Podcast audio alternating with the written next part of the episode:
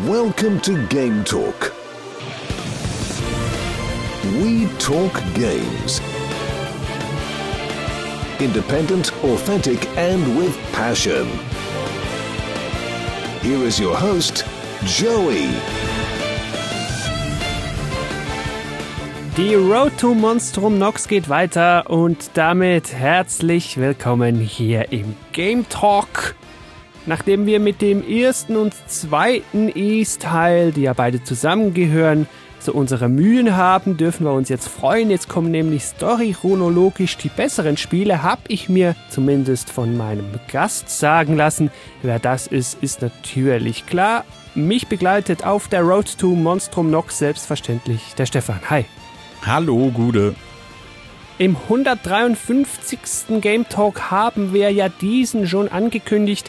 Wir haben gesagt, es geht weiter mit Ease Memories of Salsetta oder Salseta würde man in unseren Gefilden wahrscheinlich sagen. Und genauso ziehen wir es jetzt durch. Wir sprechen über den story-chronologisch dritten Teil, jetzt logischerweise. In der Erscheinungschronologie oder ehemaligen Nummerierungschronologie wäre das aber IS 4 gewesen, wobei wir feststellen, die aktuellste Version hat die Nummer ganz weggelassen und über die reden wir heute, die heißt einfach nur IS Memories of the Sitter. Ja, liebe Hörenden, heute wird's stressig. Oh. Weil das ist in Wirklichkeit der vierte Teil. Wir reden aber storychronologisch, deswegen ist es vor dem dritten Teil. Und in Wirklichkeit ist das hier das erste Mal, dass Neon Falcom überhaupt den vierten Teil selbst gemacht hat, weil es gab das schon mal in zwei Versionen und so weiter. Es wird herrlich durcheinander und nicht mal ich bin dran schuld. Dann schlage ich vor, steigen wir doch gleich mit dem Thema ein, mit der Entstehung. Du hast es ja eben angerissen, ich habe es auch angerissen. Memories of Salsita ist ja heute eigentlich ein Port eines Reimaginings zweier nicht von Falcom stammender Ease 4 Iterationen. Hm, alles klar? Also ich habe es jetzt so verstanden, dass Memories of Salseta, so wie wir es jetzt gespielt haben, das ist das, was auf der PS Vita 2014 rauskam. Genau. Und die Vita-Version ist ja nicht ein Remaster oder ein Remake, nein, es ist eigentlich ein Reimagining oder, wenn man so will, ein Reboot von Spielen, die es schon gab. Aber jetzt halt von Falcom und damit halt völlig kennen von denen, denen die Marke eigentlich gehört. Das ist ja das Verrückte. Es gibt natürlich eine wunderbare Dokumentation, die ich glaube ich in den letzten paar Folgen vollkommen vergessen habe. Die heißt The History of Falcom. Das wird wahrscheinlich hier in der Beschreibung verlinkt werden und ab Minute ungefähr äh, 30 oder 31 wird da nämlich auch nochmal über Is 4 geredet und das, was auf dem Super Nintendo damals rauskam, heißt Mask of the Sun und dann gibt es noch ein Dawn of Is und das ist beides Is 4, die hängen aber auch nicht miteinander zusammen und sind eben nicht von Neon Falcom selbst gemacht worden, sondern einmal von Hudson Software und einmal, wer war der andere? Ich vergesse es die ganze Zeit. Mask of the Sun war von Tonkin House. Aber ich glaube, wir müssen das kurz noch ein bisschen strukturierter aufdröseln. Ja, die Doku, die du erwähnt hast, die war bis jetzt, glaube ich, in etwa jedem East Game Talk verlinkt. Muss ich nicht nochmal verlinken, aber ich sag dir mal die Show Notes zu dieser Episode. gametalk.fm slash Memories of Setter oder natürlich direkt schon in der Beschreibung bei dir in deiner Podcast-App. Also, das erste Ease 4 war Mask of the Sun. Das kam im November 93 fürs SNES. Falcom hatte das schon äh, irgendwie unter seinen Fittichen. Sie hatten zumindest den Brand und haben den raus lizenziert. Und eben Tonkin House hat das Spiel dann gemacht. Das war früher mal die Canon-Version, bis eben Falcom jetzt kam und eine eigene gemacht hat. Und das wurde mega spät, habe ich rausgefunden, lustigerweise 2005 nochmal als wiederum Reimagining, also in einem ganz anderen Look, eigentlich ganz schick, nochmal für die PS2 rausgebracht. Das fand ich irgendwie witzig. Das sagt mir irgendwie überhaupt nichts. Das kommt mir auch gerade mega unbekannt vor. Auf jeden Fall, was ja auch lustig ist, wir haben schon gesagt, es gibt zwei alte Ease 4 Versionen und die zweite, das war eben das Ease 4 The Dawn of Ease, kam nur einen Monat später als das andere Ease 4, nämlich im Dezember 93 für die PC Engine und eben das war von Hudson Soft. Also schon eine recht kuriose Geschichte. Also so wie ich es jetzt in dieser Doku verstanden habe, hat Falcom wohl nur so, ich sag mal, ein Design-Dokument aufgelegt und irgendwie Musik bereitgestellt, aber der Rest sollte dann eben von den Entwicklern eigenständig gemacht werden, denen die das gegeben haben, aber ja, keine Ahnung. Auf jeden Fall haben wir beides davon nicht gespielt. Genau, ich habe mir die nur so ein bisschen angesehen, um etwas ein Gefühl für den Look zu bekommen, so, aber ich habe die jetzt nicht noch wirklich nachgeholt oder so. Ich habe einzig diese neuere Version gespielt und damit jetzt in der Chronologie Fast Forward eben dieses Ease ohne Zahl Memories of Salsetta. Das ist jetzt wirklich von Falcom selber und damit eben die neue, richtige, in Anführungs- und Schlusszeichen, Canon-Version. Die kam ursprünglich, du hast angerissen, für die PS Vita 2014 in Europa, natürlich Japan früher kam dann für den PC 2018 nochmal, dann gleich weltweit. Und die jüngste Version, diejenige, die auch ich jetzt gespielt habe, das war die, die im Sommer 2020 kam, nochmal für die PlayStation 4. In Europa im Sommer 2020. In Japan kam das wieder ein Jahr früher raus. Ja. Heute spielt man natürlich entsprechend die PS4 oder die PC-Version. Die potenteste ist, wie so oft, die PC-Version, weil die 120 FPS kann oder sogar noch unlockt und da die Farben etc., Licht, Stichwort HDR-Mode, ich weiß aber nicht, wie gefaked der HDR-Mode ist, aber da wollen wir jetzt nicht rein. Sowas gibt's da halt Wer das kann, wer einen PC hat, der sowas kann, und der müsste nicht allzu potent sein, der spielt wahrscheinlich die PC-Version. Ich kann aber sagen, die PS4-Version, die läuft auch ganz flüssig, besonders auf der Pro.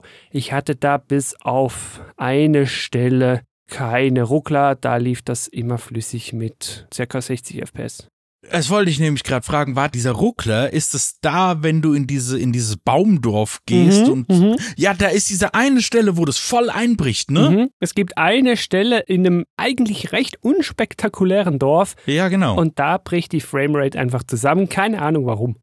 für so einen Moment bricht es da voll ein und das ist aber so das einzige vom ganzen Spiel, wo mir das aufgefallen ist. Das scheint dann wohl am Spiel und nicht an mir zu liegen. Ist ja auch immer schön, wenn ich nicht schuld bin. Nachdem wir jetzt diese Release-Verwirrungen hoffentlich aus dem Weg geschafft haben, wollen wir euch kurz sagen, worum es denn in Ease Memories of Salsita geht.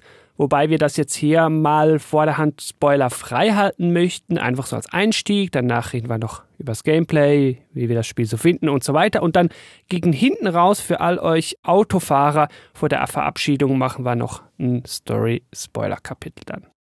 Also, Story ist natürlich so, dass wir ohne Gedächtnis wieder irgendwo stranden quasi, als wieder Adol Kristen, natürlich wie schon in Teil 1 und 2.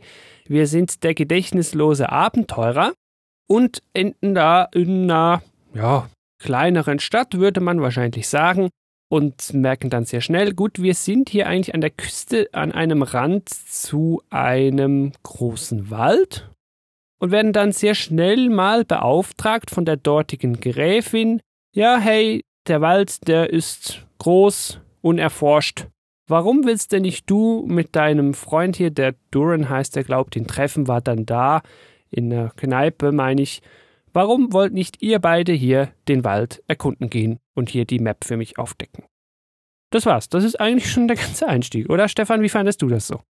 Ja, an mehr kann ich mich jetzt auch nicht erinnern. Das bleibt auch erstmal eine Zeit lang so. Und das fand ich ja irgendwo durch etwas außergewöhnlich, aber im Guten. Wir starten total simpel, leicht, stressfrei mit erkunde einfach ein bisschen den Wald. Wir haben keinen Antagonisten, wir haben keinen drohenden Weltuntergang, gar nichts. Klingt aber eigentlich, wenn ich es jetzt so sage, ja irgendwo für einen Einstieg auch ein bisschen langweilig. It's a video game. Dass der Satz jetzt schon fällt. Also da habe ich dann im Spoilerteil noch herausforderndere Kommentare. Naja, da, naja, it's, it's a video game. Ja, also, war denn dir der Einstieg zu lame, zu unactionhaft, zu wenig Weltuntergang oder wie fandest du denn, dass man einfach mal so easy peasy einsteigt? Es ist halt so ein bisschen auch Turnus vom Genre, dass das am Anfang, ich, es gibt halt nicht umsonst das Meme, wo am Anfang, oh, hier, ich brauche Katzenfutter für diese Katze und am Ende musst du Gott töten. Das, so ist es halt in japanischen Rollenspielen. so will, so, so soll es aber auch sein. So will ich das ja haben. Natürlich wird es nicht einfach nur beim Deck die Karte aufbleiben. Natürlich werden wir merken, okay, mit dieser Welt läuft irgendwas aktuell nicht so rund. Und natürlich wird es dann noch einen Bösen geben, den wir besiegen sollen. Ist ja klar. Dazu dann aber mehr im Spoilerteil. Und natürlich wird es auch noch zumindest im Ansatz irgendwie ein bisschen was auf sich haben mit unserem Gedächtnisverlust. Also der Gedächtnisverlust ist dann nicht einfach nur Progress Reset Vorwand, sondern der wird immerhin dann auch noch ein bisschen in die Geschichte eingebaut. Bevor wir aber beginnen, die Story zu spoilern, würde ich sagen, reden wir noch ein bisschen eingängiger über das Gameplay. Ausgangslage typisch Ease, Action RPG, klar. Wir haben jetzt aber noch natürlich als großer, großer Unterschied als moderneres Spiel noch zu unserem letzten besprochenen E-Spiel, nämlich E1 und 2. Komplett anderes Gameplay, aber ein viel besseres. Stefan, was tun wir da? Was tun wir da? Wir finden das gut, tun wir. Das tun wir.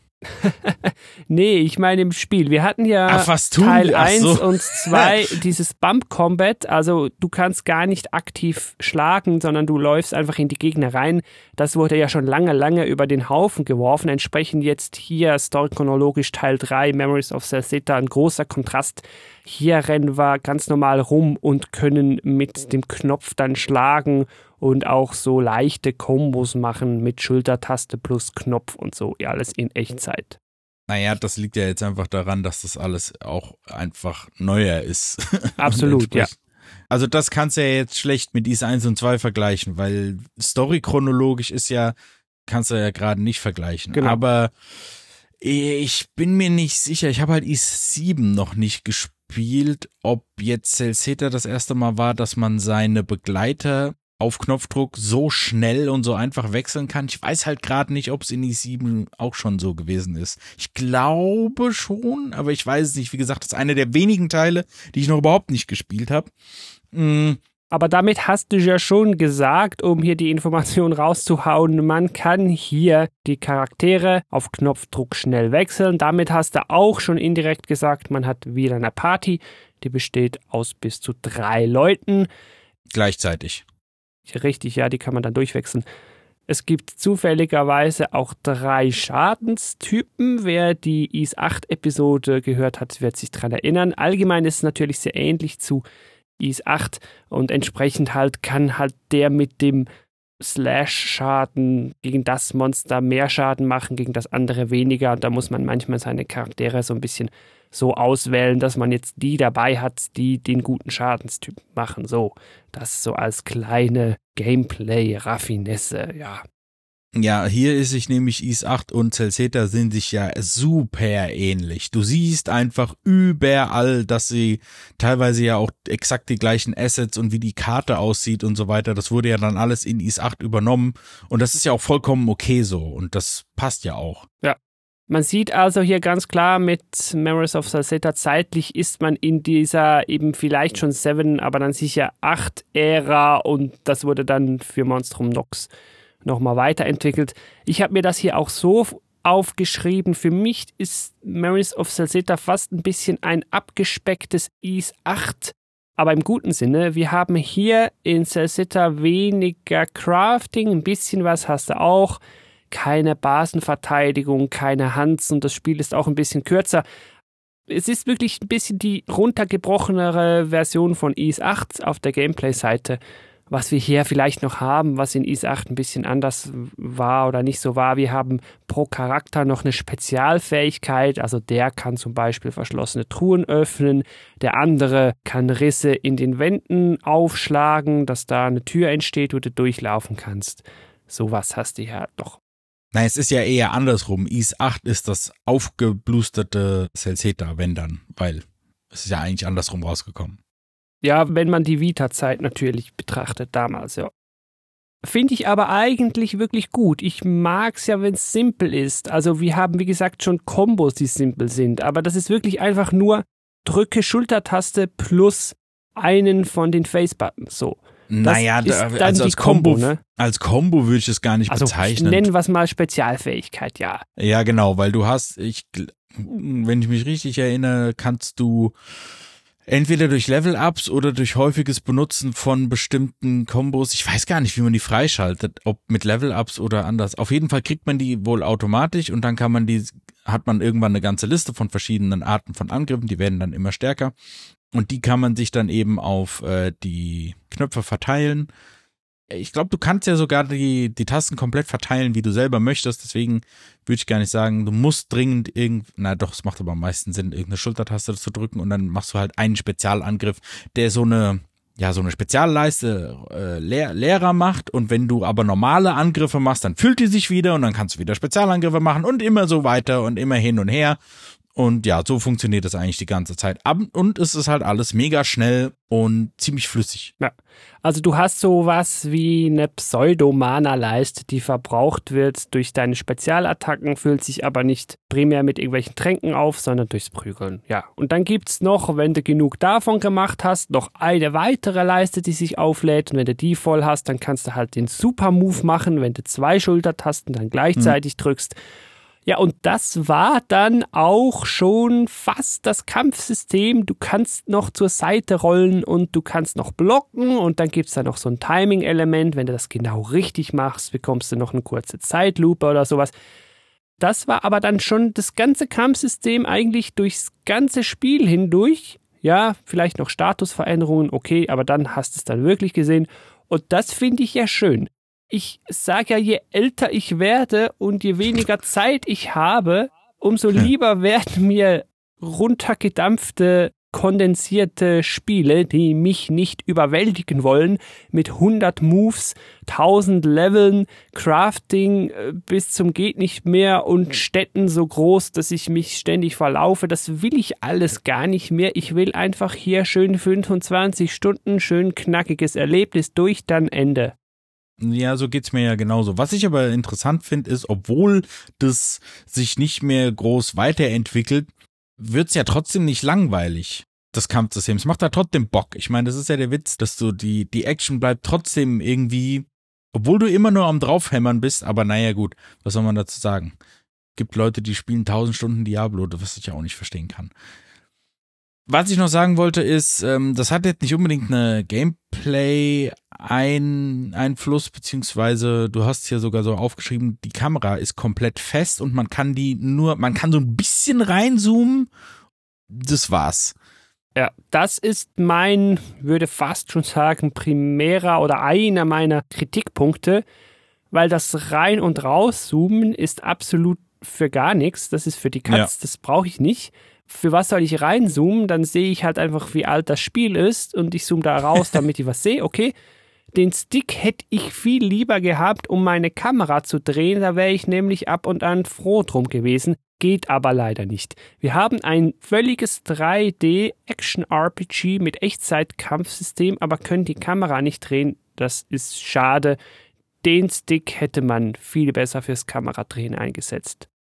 Naja, ich meine, deswegen gefällt mir es eigentlich auch so gut, weil, oder beziehungsweise andersrum, es erinnert mich so ein bisschen an die, an die guten PS2-Tage, wo eben Kamera noch nicht so oft irgendwie rumgedreht werden kann. Das hat ja, weil ich, ich habe mir das schon immer mal ein bisschen öfter überlegt, weil warum wird heute alles so, so so lange entwickelt und so weiter und du kannst ja sonst wo überall hingehen und das sind halt einfach so einzelne Levelabschnitte oder was na was heißt Levelabschnitte, aber so Bereiche, die dann eben äh, unterteilt sind, wo dann ja, wie soll ich sagen, wie so eine unsichtbare, so ein unsichtbarer Eingang und, und Ausgang und innerhalb dieses Gebietes läufst du dann halt rum und es ist wie so ein Diorama. Also es ist nicht so, dass die Kamera komplett fest ist, sondern wenn du zu bestimmten Punkten gehst, dann schwenkt die auch irgendwo hin und so weiter. Aber mhm, mh, mh. ich hatte jetzt aber nicht das Gefühl, dass die Kamera irgendwie dran schuld ist, dass irgendwas nicht geklappt hat. Das muss man auch dazu sagen. Es gibt ja wirklich Spiele wieder, die es festmachen. Fantasian war ja so ein Beispiel und da hat es recht gut funktioniert, haben wir auch schon Cast dazu gemacht. Hier dachte ich einfach ab und zu, nee, hier gerade bei Kämpfen wäre ich froh gewesen. Aber es ging auch so, also es ist jetzt nicht irgendwie Game Breaking oder sowas. Nee. Apropos durchdesignt, ich weiß nicht, wie das vielleicht noch in E-Spielen sein wird die wir noch besprechen werden. Und ich bin mir nicht mehr ganz sicher, wie das in IS 8 war, aber hier haben wir teilweise so eine minimale Progress-Reihenfolgen-Offenheit, um dieses Wort mal zu erfinden. Also es gibt hier und da in der Main Quest, dass ich wählen kann von zwei Dingen, was ich denn jetzt zuerst machen möchte spielt dann nicht wirklich eine Rolle, weil ich doch dann beides machen muss am Ende. Aber ich kann zumindest mal wählen, will ich jetzt da zuerst zu dem Dorf an die Küste oder will ich zuerst da tiefer in den Wald. Fand ich eigentlich noch ganz hübsch. Wirklich weit frei kann man nicht in der offenen Welt. Es gibt dann immer wieder Progress-Blocks, in dem da noch irgendwie ein Weg versperrt ist oder weil uns ein Partymitglied fehlt, der oder die eine Fähigkeit hat, um hier den Zaun aufzustoßen oder die Wand aufzubrechen oder so, dass wir da weiter können. Also man kann nicht einfach ans Ende laufen, aber so ein bisschen mehr Freiheit hat man hier. Das fand ich irgendwie schön. Apropos Freiheit, die keinen Einfluss hat. Ja. Was hältst du denn von diesen Dialogoptionen? ich sag mir mittlerweile, ich glaube, das gehört zu Ease dazu und soll ein Gefühl der Immersion vorgaukeln, aber ist natürlich völlig unnötig. Üblicherweise hat man zwei Antworten, was man dann aber wählt, ist einerseits völlig egal und manchmal, lustigerweise, sind beide Antworten eigentlich das gleiche, einfach anders ja. formuliert. Also ja, genau, noch unnötiger. Da steht, da, da steht dann quasi jawohl oder sicher und das, ja. Ja, ich glaube, das ist einfach, um irgendwie zu prüfen, dass du beim Dialoge lesen noch nicht eingeschlafen bist oder sowas. Ich weiß nicht genau, was das soll, aber ja, ich kann damit leben. Es ist mir halt wirklich extrem aufgefallen, weil es kommt sehr, sehr häufig vor, dass man da was auswählen kann. Aber bin auch eher so der Meinung, so dieses stumme Protagonistending. Hier ist es halt nun mal so, dass das so in die Reihe mit eingebunden ist, so ähnlich wie Link und deswegen ist es so, aber eigentlich so komplett stumme Protagonisten, das sollte nicht mehr sein, weil auch wenn die stumm sind, haben die ja trotzdem irgendeine Art, also alleine das Handeln und dass sie da eben für das in Anführungsstrichen gute Kämpfen und so weiter, gibt denen ja trotzdem Charakter und das mit den Auswahlmöglichkeiten soll Immersion geben und bla bla bla, das ist halt irgendein Gelaber, mhm. das kann ich schon überhaupt nicht mehr ernst nehmen. Es ist mir hier einfach nur ein bisschen extremer aufgefallen. Wenn wir sagen stummer Protagonist, darf ich aber doch noch lobend ins Feld führen. Wir haben hier zumindest in Teilen vertonte Dialoge.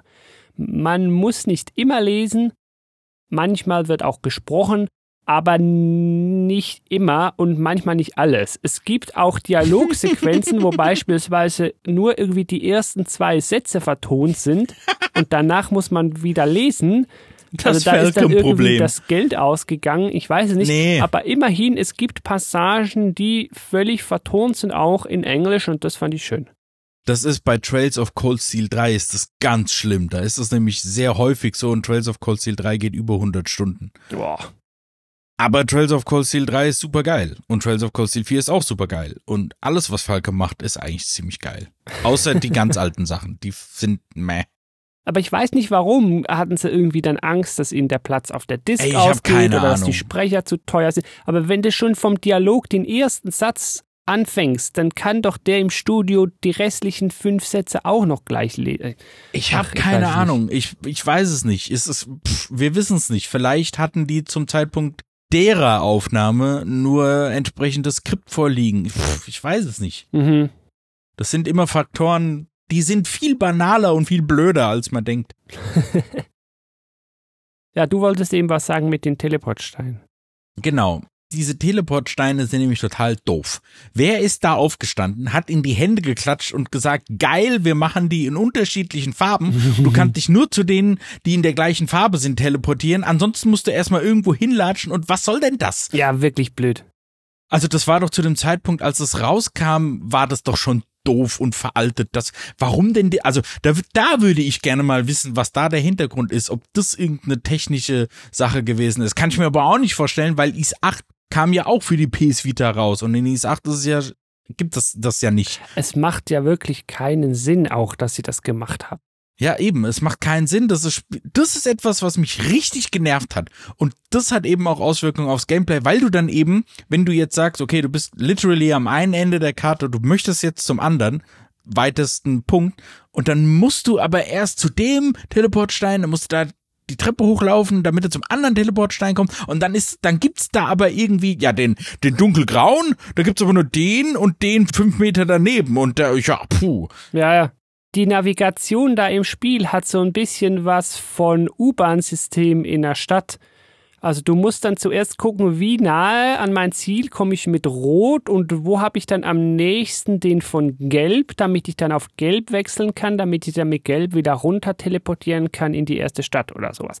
Völlig unnötig. Am Ende beweisen sie ja, dass es kein technisches Ding sein kann, weil du bekommst ja dann irgendwann ein Item, das das Problem völlig löst, dass du dann von überall zu jedem Stein teleportieren kannst und dann wird's ja gut. Aber ich habe keine Ahnung, warum die das erst so spät einführen.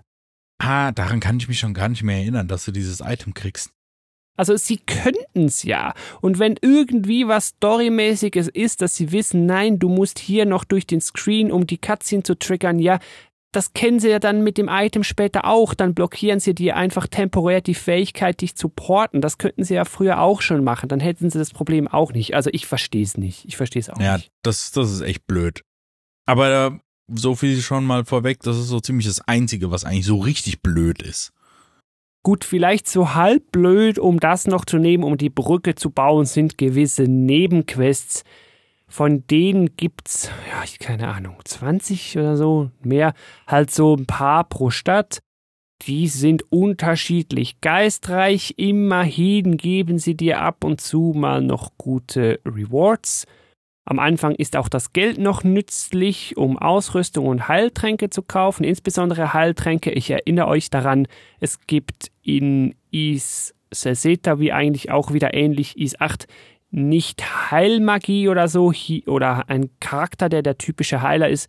Heilung findet hier eigentlich ausschließlich durch Items statt oder dann halt eben an Speicherpunkten oder in Städten oder so keine Heilspells. Ja, äh, eben die Quests, mh, hm, teilweise find mir das, teilweise geh raus, töt mir das, so, hm, ja, okay, okay. Das, sowas kann man immer weglassen. Ich, ich verstehe es nicht. Ich würde ja, gerne ich, wissen. Ich war aber da der ich, ich musste natürlich jede Nebenquest machen. Ich musste natürlich die Legendary Weapons holen und ich musste natürlich die Karte 100% aufdecken, so ah, da bin ich dann manchmal, ich weiß nicht mal warum, aber manchmal packt es mich einfach der innere Completionist und dann muss ich das irgendwie machen. Nee, ja. ich bin da viel zu schnell abgefuckt. Äh, ich habe es auch, glaube vor einem Jahr oder so mal wieder mit einem mit einem aktuelleren Assassin's Creed probiert und ey irgendwann kommt halt so der Punkt, wo ich mir dann denke, nee, fick die Spiel. Das ist mir jetzt zu viel Arbeit, jetzt da habe ich keine Lust mehr drauf. Mir mhm. macht hier gerade gar nichts mehr Spaß, insbesondere das ist jetzt, also so ganz generell gesprochen, weil du es jetzt gerade von Nebenquests hast. Hier ist es jetzt zum Glück nicht so. Aber wenn das quasi so weit kommt, dass du Nebenquests machen musst, um überhaupt weiterzukommen, dann sind es halt keine Nebenquests mehr. Und dann ist diese ganze Fassade, das ist, ich, ich habe da einfach nur voll die Verachtung für. Und mhm. man weiß halt leider nicht vorher, wo das gut umgesetzt wird oder und wo es doof umgesetzt wird. Und hier ist es halt so, ich glaube, ich habe auch nicht alle gemacht. Ich kann mich auch dran erinnern, dass man zu diesem Schmied gehen kann und der kann einem die Waffen ein bisschen besser machen. Das ist natürlich immer relativ sinnvoll, aber ja, es ist hier artet es nicht so sehr aus, aber ach, das ist einfach so ein generelles Problem und wie, man daraus vielleicht hört, so, so diese richtigen Spiele, die sich Open World schimpfen, da habe ich schon sehr, sehr krasse Probleme mit. Ja, ja. Hier finde ich die Menge an Nebenquests gerade noch so okay ebenso, ich weiß nicht, sechs oder so am Ende pro Stadt. Ich weiß nicht, kommt man vielleicht so auf 30 oder so. Das ist für mich gerade so das obere Ende, wo ich noch sage, ja, okay, ohne dass es jetzt ausartet. Du hast so alle paar Story-Stufen, wenn man es so will, so Progress-Stufen, hast du irgendwie pro Stadt, kommen wieder drei dazu. Nichts wirklich Wildes oder was, das dich wirklich mega lang jetzt irgendwie beschäftigen würde. Das sage ich, ja, geht jetzt noch, aber bitte nicht mehr als das. Das wird ein bisschen off-topic jetzt, aber ich verstehe halt einfach nicht, was sich Entwickler da bei sowas denken, wenn das so ausartet. Weil du kannst ja, selbst als, weil man denkt ja dann immer, ah, die sammeln da irgendwelche Daten und werten dann irgendwas aus. Ich würde gerne mal wissen, anscheinend tun sie das ja nicht. Es ist ja noch viel schlimmer. Du kannst ja sogar bei Achievements oder Trophäen oder was auch immer, kannst du ja sehen, wie viel Prozent das andere geschafft haben. Mhm. Oder mit diese Prozentanzeige siehst du ja, wie viel das bekommen. Und dann ist dann meistens Kapitel 1 irgendwie noch so 90 Prozent, aber wenn du halt bei Kapitel 5 von 10 nur noch 40 oder 30 Prozent hast, die das überhaupt erreichen, denke ich mir, warum macht ihr euch denn dann überhaupt den Aufwand, das so aufzublähen, wenn noch nicht mal die Hälfte der Leute so weit kommen? Ich, ich meine, denen kann es natürlich egal sein, weil die Einheiten werden ja verkauft, ja. Aber das ist so eine, so eine ganz merkwürdige Erkenntnis, die ich letztens so bekommen habe, dass du ja selbst als Spieler sehen kannst, und das ist wahrscheinlich auch der Trick, den man irgendwie machen muss, wobei ich nicht weiß, ob man die Trophäen sehen kann, wenn man das Spiel nicht hat oder naja gut, es gibt aber Listen im Internet, dass man sich dadurch irgendwie vielleicht so ein bisschen einschätzen kann, okay, spielen, spielen die Leute das überhaupt durch oder spielen die halt nur so ein bisschen und dann ist gut. Und das Gesamterlebnis vom Spiel sollte ja eigentlich sein, dass man es durchspielt. Umso wichtiger, dass das hier auch nicht so lang geht. So, das mhm. ist das. Jetzt noch eine Sache, bevor ich die vergesse. Ich weiß nicht, ob es dir ein paar Mal aufgefallen ist. Es ist nicht Game Breaking, weil sie haben eine schöne Mechanik eingeführt, dass die KI-Kollegen weil du steuerst ja immer nur eine Figur gleichzeitig. Die fangen manchmal an, so ein bisschen irgendwie im Kreis rumzuzwirbeln oh. oder hängen irgendwo fest. Zumindest ist das bei mir ein paar Mal so gewesen. Aber die werden dann einfach zu dir teleportet und das ist nicht so, da, da kommen keine Secret of Mana Flashbacks, irgendeiner hängt fest und du kommst nicht weiter und dann wird alles ätzend und du stirbst und so, sowas passiert da zum Glück nicht. Das heißt, wenn die irgendwie rumzwirbeln, keine Angst, die kommen schon irgendwie wieder zu dir. Man darf natürlich auch hier sagen, wie so oft, die Nützlichkeit im Kampf von deinen KI-gesteuerten Zweigefährten, die hält sich schon in Grenzen. Immerhin sind sie dann nicht gleich so doof, dass sie ständig einfach nur sterben und du für die alle Heil-Items durchballerst. Das immerhin nicht, okay. Ja, dann konnte ich damit leben und ja, das Porten, das war ein, zwei, dreimal nützlich bei mir, wenn die dann wirklich irgendwo hinten waren, dass die dann mal wieder mitgekommen sind und ich die nicht irgendwie holen musste. Jetzt hast du vorhin auch nicht so lang erwähnt, sage ich ja mittlerweile gefühlt auch in jedem Game Talk. Ich finde es gut, wenn Spiele nicht mehr so lang sind. Ich habe es jetzt hier auf normal durchgespielt mit allen Nebenquests, legendären Waffen. Gut, das ist streng genommen eigentlich auch eine Nebenquest. Und Map 100%. Und ich kam auf 28 Stunden. Und ich bin, glaube ich, im ganzen Spiel einmal Game Over gegangen. Also einmal war die ganze Party tot. Nicht am Ende oder so, die Bosse waren meistens einfach irgendwie so bei einem Boss, relativ am Anfang, glaube ich sogar. Ja, ich habe ziemlich ähnlich lang gebraucht. Ich glaube, ich habe 25 Stunden gebraucht, aber ich habe es auch nicht 100 also completionist-mäßig ausgeführt. Ich kann mich nicht mehr erinnern, ob ich irgendwie Game Over gegangen bin. Und mhm. alleine das zeigt schon, dass das jetzt nicht so der Ultra-Kracher ist. Jetzt habe ich gar nicht nachgeguckt. Es gibt verschiedene Schwierigkeitsgraden, ne? Ja, ja, es geht natürlich typischerweise, glaube ich, wieder bis auf Nightmare hoch. So wie es sein sollte. Ja, wer es dann wirklich wissen will, der kann dann da hoch oder vielleicht dann auch mit dem New Game Plus dann da hoch, um das wieder ein bisschen auszugleichen, wie auch immer. Also es gibt da Möglichkeiten. Und danach kannst du, glaube ich, noch Time Attack Mode haben, wenn du es einmal durchgespielt hast, bla bla bla. Ja, das ist dann für mich nicht mehr so interessant, aber die Hardcore-Ease-Fans, die werden das dann sicher schätzen. 28 Stunden so finde ich eigentlich gerade eine gute Länge. Wenn es 20 gewesen wäre, wäre ich ja eigentlich auch nicht böse gewesen. Aber ich muss mich auch ein bisschen selber in der Nase nehmen. Ich Idiot, ich mache ja jede Nebenquest und so. Also bin ich auch ein bisschen selber schuld, eh klar. Also du kannst dich auf Oath in Felgana und Ark auf einer Pistim freuen. Die gehen nämlich beide jeweils, jeweils nur 13 Stunden. Oh, okay. Oath in Felgana kommt ja dann bald, aber dazu am Ende mehr. Ja, jetzt Stefan, bevor wir noch tiefer in die Story einsteigen, dann auch mit Spoilern, hier noch vorab, bevor dann vielleicht die ersten mal ausstellen möchten und dann, wenn sie es dann gespielt haben, hier den letzten Teil noch nachhören wollen. Ja, Empfehlung, jetzt mal so ein erstes vorab grob Fazit, bitte noch spoilerfrei. Ease Memories of Salseta, wem kannst du es empfehlen? Wie gut hat es dir gefallen? Es hat mir schon gut gefallen und ich würde auch sagen, man kann das jedem Action-RPG-Fan empfehlen. Weil der Anime-Anteil ist hier, also ich finde, man spürt ihn nicht so krass, deswegen, es ist halt aber kein, ja, wie soll ich sagen, Port von einem PS Vita Spiel von 2014. Entsprechend sieht es dann aus. Das heißt, alle Action RPG Fans, die sowas spielen, um sowas zu spielen und nicht, haha, ich habe hier die neuesten Raytracing Effekte, das werden wir hier selbstverständlich nicht bekommen. Es hat eine, eine anime-mäßigere Story vielleicht, aber das kann ich schon empfehlen. Ich würde aber witzigerweise, obwohl das der Teil ist, der direkt vor Is 8 rausgekommen ist und der Is 8 am meisten noch mitgegeben hat von Menüführung und von Karte und so weiter, ist es nicht unbedingt der, den ich nach Is 8 am meisten empfehlen würde. Aber den würde ich auf jeden Fall trotzdem sehr empfehlen.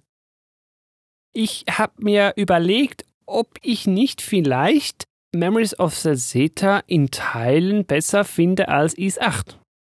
Wer den Game Talk zu Is 8 gehört hat, der wird natürlich dann auch verlinkt sein, der weiß ja, dass wir Is 8 zu Recht sehr, sehr mögen und sehr gelobt haben. Aber teilweise muss ich sagen, die kürzere Dauer, die kondensiertere Geschichte, sage ich jetzt mal, und noch den früheren, etwas abgespeckteren Umfang. Ich habe schon gesagt, nicht so viel Craft, nicht so viel Basenverteidigung, Streckungszeug drumherum das gefällt mir eigentlich ja besser als Is 8. Grafisch aber Is sind 8 die so ähnlich, ja, äh, hübsch genug, das reicht für mich, dafür läuft es auch flüssig. Ich bin da hin und her gerissen. Also Is 8 hat die namensgebende Dana und damit ist eigentlich sowieso schon alles gesagt. Und außerdem sind so ziemlich alle Figuren in Is 8 um einiges interessanter. Die ganzen Umstände sind interessanter, die Story ist interessanter, das ganze Gameplay ist besser. Da kannst du deine Kamera drehen. Der Soundtrack ist wahrscheinlich der beste von allen Videospielen mhm. jemals. Also nein, nein, nein, nein, nein, nein. Is 8 ist einer der wenigen Spiele, die ich nennen würde von was sind deine Lieblingsspiele. Und das sind mittlerweile, wenn ich so, wenn ich mal wirklich ehrlich bin, äh, sind es gar nicht mehr so viele. Ja. Und was noch viel schlimmer ist, ich denke dann an, ja okay, Metal Gear Solid, äh, Final Fantasy 7, 8, 10 und da muss ich nachdenken und dann, na okay, chronologisch wäre es Persona 4 und dann fällt mir schon Is 8 ein. Ja, was ich damit einfach sagen will, ich will Salsetta noch einen dicken Bonuspunkt geben für seine Schlankheit. Das habe ich sehr gemocht, auch für die Simplizität, die habe ich auch sehr gemocht weil Is 8 wurde dann halt schon wieder größer zu einem Punkt, wo ich mich dann irgendwann auch gefragt habe, ja, Is 8 in Ehren und ich finde es ja toll, aber Is 8 hätte für mich auch ein bisschen kleiner sein dürfen. Ja. Ja, ich verstehe das auch und deswegen ist das auch völlig gerechtfertigt, dass du hier sagst, dass es mal eine, eine, eine moderate, normalere Länge. Also jetzt sage ich zwar normal, aber ich finde, so, so, so sollte es sein. Mhm. Aber vielleicht hier nochmal für Leute, die bei unserer Road to Monstrum Nox nicht von Anfang an eingestiegen sind. Einfach, dass wir es nochmal ganz klar gesagt haben. Wir reden ja jetzt immer von, ja, ist anders als noch in 1.2 und vergleicht sich so mit 8 und bla bla bla. Du kannst da draußen Memories of Celzeta als dein erstes Ease-Spiel spielen, wenn du möchtest. Und das funktioniert du musst nicht die Vorgeschichte von 1, 2 oder Origin kennen. Dir muss auch Is 8 nicht bekannt sein. Also das geht alles. Es ist teilweise, aber wirklich nur am Rande natürlich etwas schöner, wenn man das drumherum schon kennt und vielleicht mal auch weiß, wo was herkommt und so. Aber das Spiel funktioniert standalone wirklich gut. Und entsprechend kann ich so auch allen, die Action-RPGs mögen, dann empfehlen und da wollen wir es ja drauf runterbrechen hier in diesem Kapitel. Von mir aus gesehen, Empfehlung ja. Genau, deswegen äh, das ist ein ganz wichtiger Punkt, dass man das für sich alleine nehmen kann, so wie alle East-Teile, außer eben Origin 1 und 2. Aber alles andere kann quasi das erste East sein, was man spielt. Umgekehrt lustigerweise habe ich schon gesehen oder gelesen, ich weiß es nicht, dass Memories of Celceta dafür wirbt, selber Grundstein zu sein für Zeug, das dann noch in der Ease-Serie passiert. Celzeta sagt von sich selber eigentlich das Relevante zu sein für andere Ease-Spiele. Inwiefern das stimmt, weiß ich jetzt noch nicht, aber wir werden dem auf den Grund gehen hier im Rahmen unserer Road to Monstrum Nox. Nein, wegen den Figuren. Sonst würden wir ja jetzt über Otto Melgana reden. Ach. Wir sind ja der, wir, wir reden ja gerade zeitlich chronologisch. Deswegen. Ja, ja, ja, ja. Gut, also von uns beiden eine Empfehlung. Und damit gehen wir jetzt hier hinten raus nochmal in ein Story-Kapitel. Hier sei aber gewarnt, wie bereits angekündigt, mit Spoilern. Wenn du also wissen willst, nicht nur was passiert, also wir werden jetzt nicht einfach die Story erzählen, nein, wir werden ein paar Punkte rausgreifen und darüber reden. Wenn du das hören willst, dann bleib natürlich sehr gerne hier, besonders wenn du das Spiel schon gespielt hast. Wenn noch nicht, darfst du hier gerne auch Stopp drücken und zu einem späteren Zeitpunkt dann wieder zurückkommen. Der Podcast hier hat natürlich auch Kapitelmarken, du kannst also auch gleich zur Verabschiedung und zum Ausblick springen, wenn du denn möchtest. So, wir haben gewarnt, Stefan. Wollen wir vielleicht mal beim Gedächtnisverlust ansetzen? Ich habe ja schon gesagt, ist nicht ganz Mittel zum Zweck, um einfach das Level auf 1 zu resetten. Es wird schon ein bisschen in die Story eingebaut. Wir erfahren ja, unser lieber Adol, der war schon mal da, war dann aber beim Rauslaufen aus einem Gebiet leider vom Gedächtnisverlust betroffen. Das ist irgendwie so eine Verteidigungsmaßnahme von so einer Ortschaft da. Ja, und jetzt wusste er halt irgendwie nicht mehr ganz und fängt quasi wieder von vorne an. So. Finde ich gut, haben sie es eingebaut. Ich muss aber sagen, und vielleicht weißt du das besser, warum er ursprünglich schon mal da war und was er jetzt da wirklich alles schon gemacht hat, weiß ich bis jetzt nicht so richtig und das stört mich so ein bisschen an der ganzen Geschichte. Wie siehst du das? Ja, ich weiß es ja auch nicht mehr. Jetzt wird's nämlich lustig, weil ich habe das Spiel vor äh, ungefähr, warte mal, März 21, ist noch nicht mal ein Jahr her, äh, habe ich das durchgespielt und ich weiß fast gar nichts mehr. Ich habe jetzt natürlich nochmal versucht, mir irgendwie was anzulesen und reinzugucken, aber es ist, es ist sehr lückenhaft. Und jetzt kannst du nämlich mal unter Beweis stellen, wie gut du Stories wieder zusammenfassen kannst und erklär mir das nochmal mit dem Gedächtnisverlustding. Ich will ja eben nicht die ganze Story zusammenfassen und runtererzählen. Das will ja hier niemand mehr groß hören. Aber die Idee war, dass Adol schon mal da war, eben warum, wie weiß ich nicht er war auch schon mal auf der anderen Seite des Flusses, hat da auch schon im Dorf mal mit dem Pseudo-Engel geredet, also der, der zwei Seiten hat, die gute Seite und The Black Winged One, als er dann böse war. El Deal. Genau, danke. Er ging dann aber da irgendwie raus mit der Mask of the Sun, hat dann aber sein Gedächtnis verloren und so beginnt dann quasi das Spiel wieder von vorne. Aber weshalb er genau dahin ging ursprünglich und die Mask of the Sun geholt hat und dann mit der quasi davon gerannt ist, ich weiß es nicht mehr so genau. Das bleibt dann offen.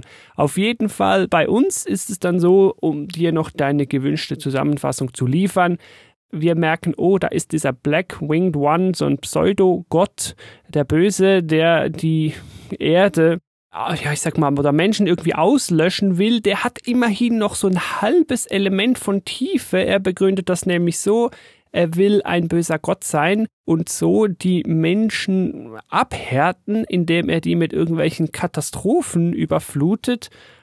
Pseudo-Evolutionsförderung oder irgendwie sowas.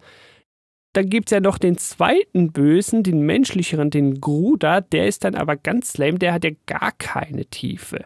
Der ist einfach nur, ich will hier die Masken und dann will ich mächtig werden, weil ich böse bin und dann anfangen, alles zu zerstören. Also der ist ja völlig eindimensional. Ja, und wir besiegen letztlich beide und damit sind dann alle Weltuntergänge etc. abgewehrt. Schön, so, das ist die Story. Aber ist in dem Labor vom El Deal, ist da nicht irgendwie ein Auto oder so drin, weil er irgendwie in die Zukunft sehen kann oder so? Oder verwechsel ich das gerade mit irgendwas? Also direkt Auto weiß ich jetzt nicht, aber der Witz da drin ist, dass er mitunter Wissen verwalten kann. Also er hat Zugriff auf ziemlich viel an Wissen und so Blaupausen auf, ich sag mal, Erfindungen, Wissen, was in der Welt passiert und verteilt das immer mal wieder so an die Menschheit. Also er sagt dann, ah, so dieses Volk hier wäre jetzt eigentlich mal gut, wenn die die Angelroute erfinden würden oder so. Dann bringt er denen das Wissen der Angelroute, ja.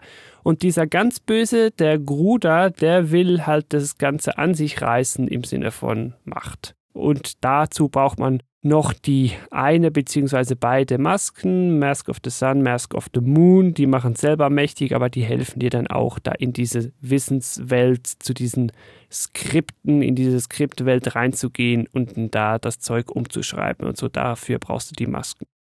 Ich fand es halt so faszinierend, dass das so harmlos anfängt mit dem, ja, decke mal den Wald auf und dann geht's natürlich wieder so crazy, ja, geht wieder die MacGuffin-Jagd nach irgendwelchen Masken los und aber ich bin eigentlich böse. Nein, eigentlich doch nicht, weil eigentlich ist er noch böser und na, ich habe die, ich kann mich da schon überhaupt nicht mehr dran erinnern und puh, ich weiß manchmal nicht, ich weiß manchmal nicht so ganz, ob das einfach an mir liegt oder ob es daran liegt, dass es so vergessenswert ist, aber also ich kann mich an die Story von, von, na gut, aber Is 8 Nee, sagt habe ich nur einmal richtig durchgespielt und da kann ich mich noch relativ gut an alles erinnern. Und hier ist es aber wirklich, also ich kann mich an die Umgebung gerade noch so erinnern, aber das ist schon alles sehr, sehr löchrig. Und jetzt, ich meine, ich habe es zwar schon empfohlen, weil es macht halt als Spiel Spaß, während man es spielt, aber sobald ich damit jetzt durch gewesen bin, ist es irgendwie wird da schon wieder sehr, sehr viel verdrängt.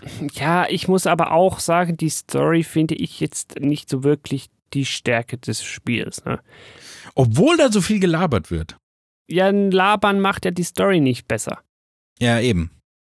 Für eine bessere Story hätte ich mindestens etwas nachvollziehbare Motivation der Bösen gewollt. Ja, beim Black Winged One, also die böse Seite des guten Engels quasi, der ist ja in sich so gespalten, kann ich noch sagen, ja, der hat noch so eine ganz dumme Ausrede, warum der jetzt irgendwie böse sein will. Ja, aber spätestens dann der Gruder, da gibt's einfach gar nichts. Also da hättet ihr mir mindestens irgendwie ein, ich wurde mal gemobbt und will jetzt der Menschheit heimzahlen oder irgendwas bieten mhm. dürfen, aber da kommt halt wirklich einfach nichts. Naja.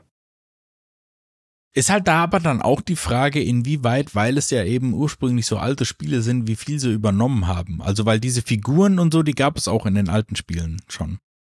Ja, wobei das ist ja jetzt Falken und Kennen. Also die hätten ja alles in der Hand gehabt, da eine richtige ja, ja. Geschichte zu erzählen. Das wäre wahrscheinlich sogar ihre Hauptaufgabe gewesen, wenn sie sagen, wir machen jetzt noch so das eine Celseta-Spiel, dann müssten sie ja auch da was liefern, aber. Hm. Ja, deswegen. Aber hm. eben, wie das ursprünglich losging, was sie da schon gemacht haben, warum sie dahin sind, ich weiß es nicht. Das wird ja auch der Doki da mal angeteased, der am Anfang da auch irgendwo gewesen sein soll. Den sieht man dann ja eigentlich nie mehr, auch am Ende nicht. Ist mir alles etwas schleierhaft. Das finde ich schade, haben sie aus meiner Sicht da nicht alle Fragen ganz durchbeantwortet. Aber wenn du da draußen jetzt das hörst und denkst, ach nee, Joey, du hast das übersehen oder du hast das nicht verstanden oder da wird doch noch was gesagt, dann haus mir doch sehr gerne in die Kommentare oder sag's uns bei Twitter gametalk.fm slash Kontakt. Da wird dir geholfen. Wird mich interessieren. Vielleicht sehe ich das ja völlig falsch. Also ich habe Szenen vor Augen am Ende, wie dann Eldil die Maske aufhat und dann ich kann mich da einfach nichts mehr erinnern, weil es einfach total la irgendwie ist. Vielleicht kann uns Is Fangelaber da helfen. Immerhin gut gemacht ist ja, um das nochmal in Erinnerung zu rufen, dass wir durch den Progress immer mal wieder an Stellen kommen, wo wir unser Gedächtnis wiederherstellen können und dann siehst du immer was von früher, ein Ausschnitt vor dem Gedächtnisverlust. Aber eben mir fehlen da, obwohl ich alle gefunden habe, noch ein, zwei Puzzleteile, um mir wirklich alles zu sagen, was ich gerne gewusst hätte von vorm Gedächtnisverlust. Aber ja. Eigentlich ist es ja auch egal, weil man spielt es ja auch, um das Spiel zu spielen. Das ist genau ja, das, was ja. ich meine mit It's a Video Game, ja. Ich kann ja sagen, ist mir egal, er wird ja geresettet und von da an bekomme ich ja alles mit. Es wäre halt einfach schöner gewesen, wenn dieses Gedächtnisverlust-Ding wenn ich das am Ende wirklich etwas kompletter gehabt hätte. Aber ja, ich kann damit leben. Ein kleiner Bummer war für mich noch, wir gehen ja zu so einem Primal irgendwas Land wieder rüber, da über den Fluss. Da dachte ich am Anfang schon wieder, Erinnerung an Is 8 auch geil. Welt mit Dinosaurier cool. Dann leider doch praktisch keine Dinosaurier, war ein bisschen schade. Aber ja, das ist noch so ein kleines, kleines Detail, das wahrscheinlich nur mich interessiert und sonst niemanden. Viel mehr, glaube ich, kann und will ich zur Story gar nicht sagen. Die war auch relativ simpel, um es vielleicht mal positiv zu formulieren entsprechend, weil sie so etwas dünn war und die Charaktere nicht viele Dimensionen haben, hat sie mich auch nicht in ihrer Komplexität verloren. Es gibt ja gerade JRPGs insbesondere, die das gerne mal machen und ich verstehe es bis heute nicht, mich zulabern mit komischen Ortschaften und Namen von alten Völkern und was da noch passiert sei und so, dass ich einfach überhaupt nicht mehr rauskomme. So war es ja hier dann auf der anderen Seite halt auch wieder nicht, ne? Ich würde meinen, damit machen wir doch auch das Story-Spoiler-Kapitel jetzt zu. Jetzt haben wir noch im Schnelldurchlauf so ein paar Dinge angesprochen, die uns irgendwie aufgefallen sind. Wirklich viel kann man da jetzt auch nicht dazu sagen. Ich will auch, wie gesagt, die ganze Story jetzt hier nicht runterrattern. Dazu kann man sich Videos ansehen oder am besten halt das Spiel spielen. Du könntest mir noch sagen, ähm, welche war denn neben Adol deine Lieblingsfigur? Ich fand die Karna gut, die Frau aus dem Walddorf. Nicht, weil mich ihre Geschichte interessiert, nein, sie ist OP, sie kann Fernkampfattacken ohne Malus oder ohne Drawback.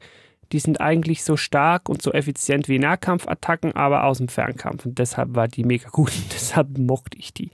Von den Side-Charaktern, ah, spannend, ich weiß nicht. Der erste, der Duran, der hat natürlich, weil er am längsten dabei ist, am Ende auch am meisten Fleisch am Knochen, so aber sonst waren mir die alle eigentlich relativ egal. Die werden, du hast ja auch schon gesagt, nicht so tief, wie wir es aus einem IS 8 kennen. Welcher oder welche war denn dein liebster Party-Nebencharakter? Ja, das Problem ist, dass mir die andere Frau, wo ich jetzt den Namen nicht vergessen habe, die die Lanze hat, die finde ich optisch am interessantesten und die habe ich irgendwie zwar gerne in der Party gehabt, aber ja, die Kana habe ich am Ende auch hauptsächlich selber gespielt, weil ich auch gemerkt habe, die ist irgendwie ein bisschen OP.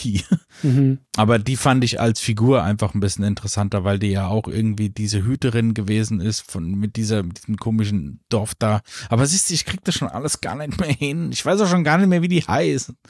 Ah.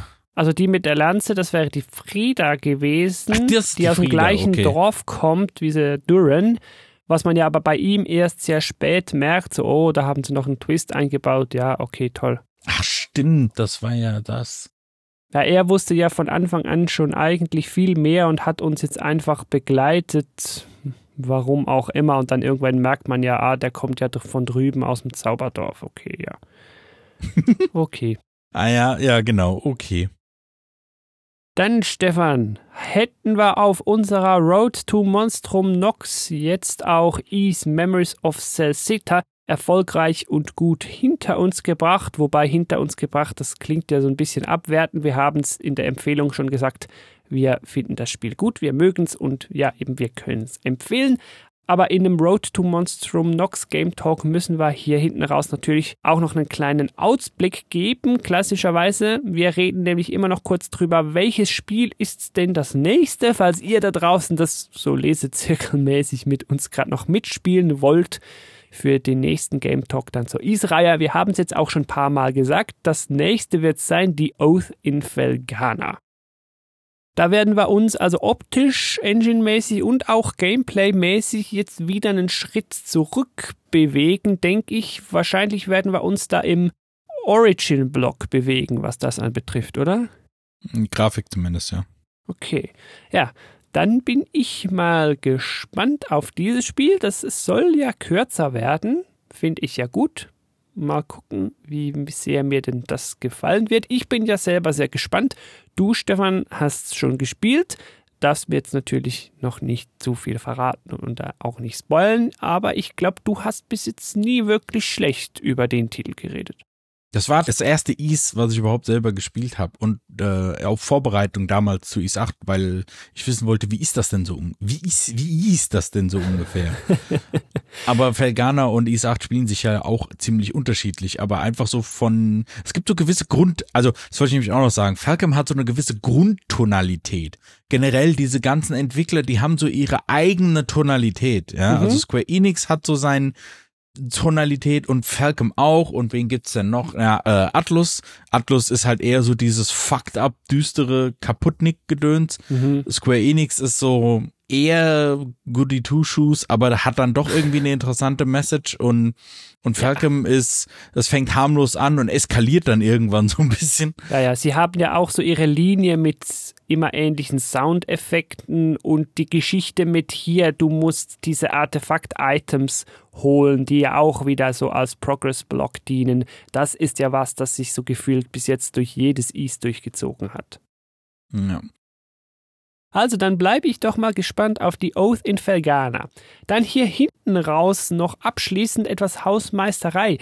Ich find's ja lustig. Ja. Ich dachte erst, weißt du was, wir machen hier jetzt einfach eine Road to Monstrum Nox, weil das hier ein völlig freier Spiele-Podcast ist und wir können voll in die Nische und wenn das hier außer uns zwei niemanden interessiert, ist das ja auch völlig egal, weil die Geschichte hier muss ja keine Klicks generieren und muss ja kein Geld generieren.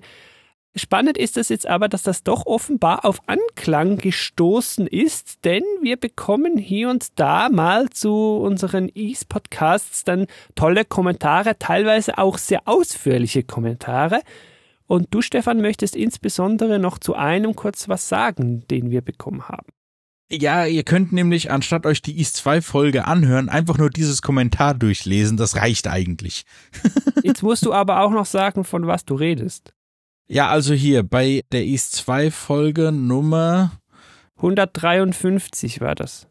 Da ist unten drunter ein relativ ausführlicher Kommentar von, er hat sich selbst East Fangelaber genannt. Er hat es auch selber hier sehr gut, hat es auch selber sehr gut erkannt, dass du mich genötigt hast, darüber zu reden und dass ich hier jetzt nicht ganz so. Ja, da muss ich direkt mal äh, anwaltliche Hilfe einschalten, ob das nicht irgendwie doch Nötigung gewesen ist. Nein, was nicht. Mhm. Ich verstehe. Und ja, er hat, ach so genau, weil so ziemlich alles, was mich irgendwie nervt, er sagt das ja selber, dass das halt mit dem Bump Combat irgendwie total doof ist und so weiter und deswegen, also hier nochmal, falls man das jetzt nicht chronologisch oder so hört, also Is 1 und 2 ist wirklich nur des historischen Interesses interessant. Mhm. Und so war es ja jetzt schlussendlich bei mir auch. Ich, jetzt kann ich es ja auch endlich sagen, ich habe Is 2 nicht viel gespielt, weil ich das voll blöd fand. Ja, das hast du ja da schon gesagt. das kann ich so mal sagen. Aber vor allen Dingen hier natürlich noch ein großes Dankeschön an all die, die kommentiert haben, zum Beispiel bei uns auf der Webseite. Kannst du dann auch im Podcatcher unten einen Link finden, um einen Kommentar zu schreiben. Auch zu dieser, da kommst du direkt zur Webseite. Danke auch für die Ausführlichkeit, finde ich ja echt toll. Hier wurden ja richtig absatzweise Dinge geschrieben. Freut uns ja sehr. Weiter so. Ach, er hat aber geschrieben, ich würde nur Xbox Casual oder Mainstream Games. Also, das stimmt natürlich nicht. Xbox Casual, ja natürlich, aber Mainstream Games schon mal gar nicht. So, Dankeschön. Okay, dann will ich das hier so stehen lassen als deine Möglichkeit der Gegendarstellung. Sehr schön hätten wir das auch gemacht. Ja, damit würde ich doch sagen, machen wir den Deckel drauf auf diesen Game Talk. Es freut mich natürlich. Wie immer hast du da draußen bis hier hinten zugehört. Vielen Dank dafür. Es würde mich natürlich auch freuen, wenn du beim nächsten Game Talk wieder reinhörst. Das kann einer sein auf unserem Road to Monstrum Nox oder auch ein ganz anderer. Wir sprechen ja auch über viele andere Spiele. Schau mal rein, gametalk.fm slash abo, da findest du dann den hübschen Link, womit du diesen Podcast hier frei abonnieren kannst und dann immer alle Episoden pünktlich kostenlos auf dein Device bekommst. Dann danke ich natürlich auch dir, Stefan, einmal mehr hier, dass du ein treuer Begleiter bist auf meiner Road to Monstrum Nox. Und ich freue mich ja schon sehr, mit dir die Oath in Vergana dann zu besprechen.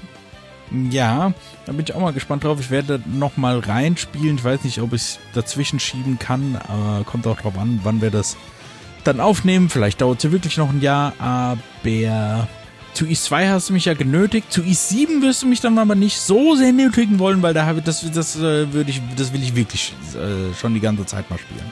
Wobei bei E7 sind wir ja noch nicht ganz. Da fehlen ja aktuell dann noch eins, zwei dazwischen. Ne?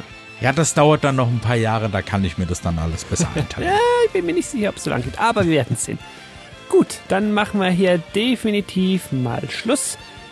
Vielen Dank nochmal fürs Zuhören. Bis zum nächsten Mal wünsche ich dir da draußen wie immer viel Spaß beim Spielen.